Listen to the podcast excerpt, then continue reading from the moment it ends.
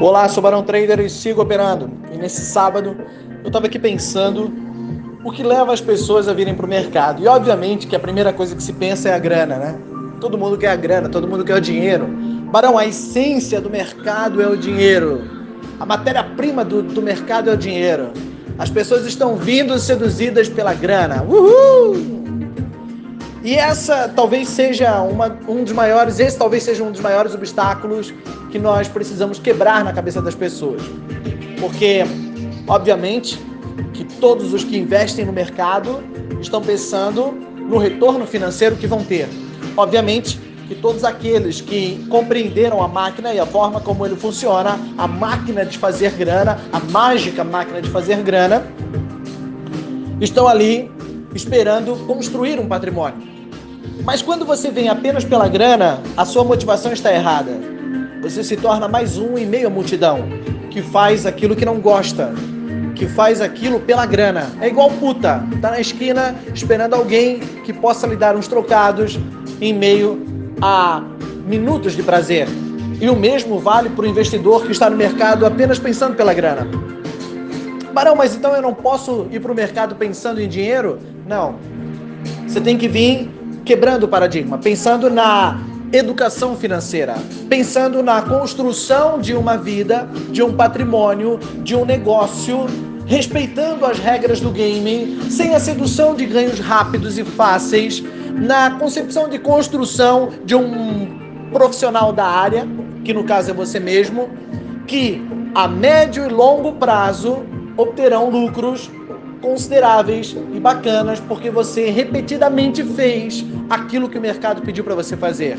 Ou seja, gastando menos do que ganha, investindo em papéis que são perenes, que valem realmente a pena a longo prazo, estudando muito e bastante, muito, quando eu digo muito, é muito mesmo, para que você se torne cada vez mais hábil naquela profissão independente da vertente que você decida exercer, seja como day trader, swing trader, é, long short, é, você decide.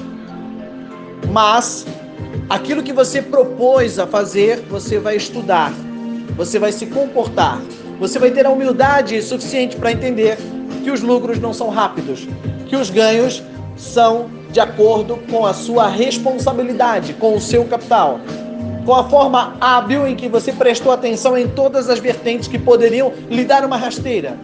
E sem esperar muito, ou seja, sem criar expectativas extraordinárias a respeito daquele investimento, para que não haja frustração, você matematicamente fez aquele investimento sem envolver as suas emoções, sem pensar passionalmente, esperando a médio e longo prazo o retorno de um patrimônio.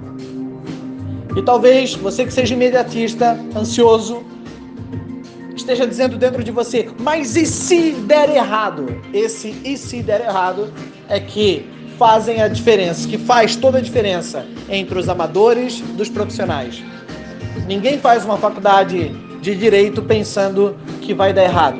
Ninguém faz uma faculdade de medicina dizendo e se der errado. E eu conheço médicos que deram errado.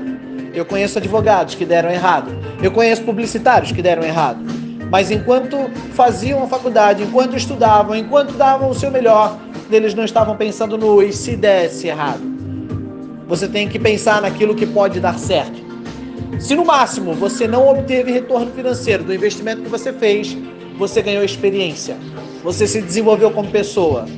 Todo o seu tempo, todo o conhecimento adquirido e que está dentro de você fez com que você se tornasse um ser humano melhor e te levou para mais alto. E talvez você diga para mim, mas eu não quero conhecimento, eu quero a grana. Então você já começou errado. A sua motivação está errada. Você não difere em nada da menina que está na esquina esperando os trocados.